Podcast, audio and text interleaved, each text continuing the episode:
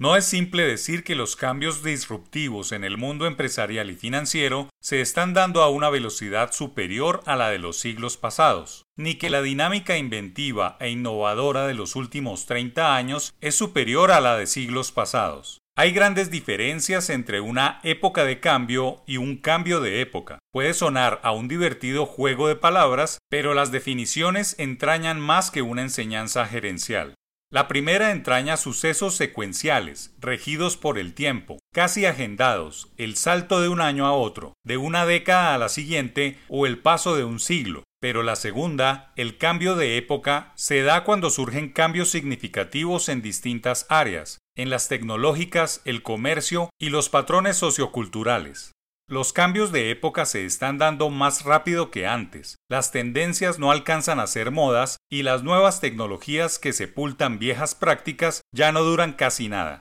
Cuando Mark Zuckerberg desarrolló Facebook en 2004, empresa pionera de las redes sociales, engendró millones de nuevos negocios montados sobre la necesidad de las personas a actualizar sobre sus perfiles, enganchados en una red de vínculos virtuales que se convirtió en una potente turbina global para producir y compartir contenidos. El éxito del negocio a escala mundial le permitió comprar otra incipiente red social, Instagram y WhatsApp, el novísimo servicio de mensajería celular más usado en Colombia. Consciente de que debería dar un salto cuantitativo en su negocio, a finales del año pasado decide lanzar Meta para llegar más allá y establecer una nueva generación de redes sociales. Pero las cosas por ahora no le han salido como él quería y solo en la jornada de ayer vio cómo las acciones de Meta Platforms Inc. colapsaron hasta un 26%, la mayor caída en la historia, luego de que la base de usuarios de Facebook fuera inferior en el último trimestre a las esperadas y ante el crecimiento de TikTok en mercados donde dominaba la compañía de Zuckerberg.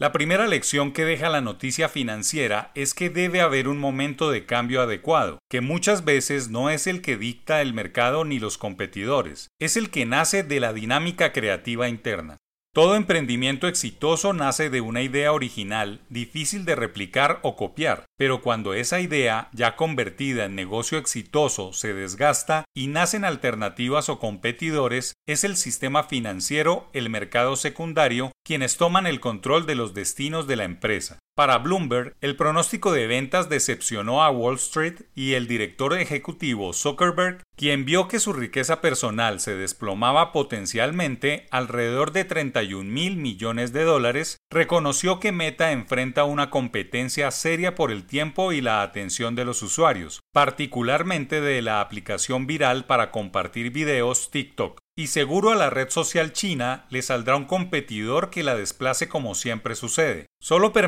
por más tiempo las empresas que, en términos de un texto clásico, empresas que perduran, Porras y Collins, norma 1996, tienen protocolos, códigos de mejoramiento interno, pero que nunca abandonan las fórmulas de generar innovaciones permanente, no copias a los competidores y que saben que las utilidades y ganancias son una consecuencia de las cosas bien hechas.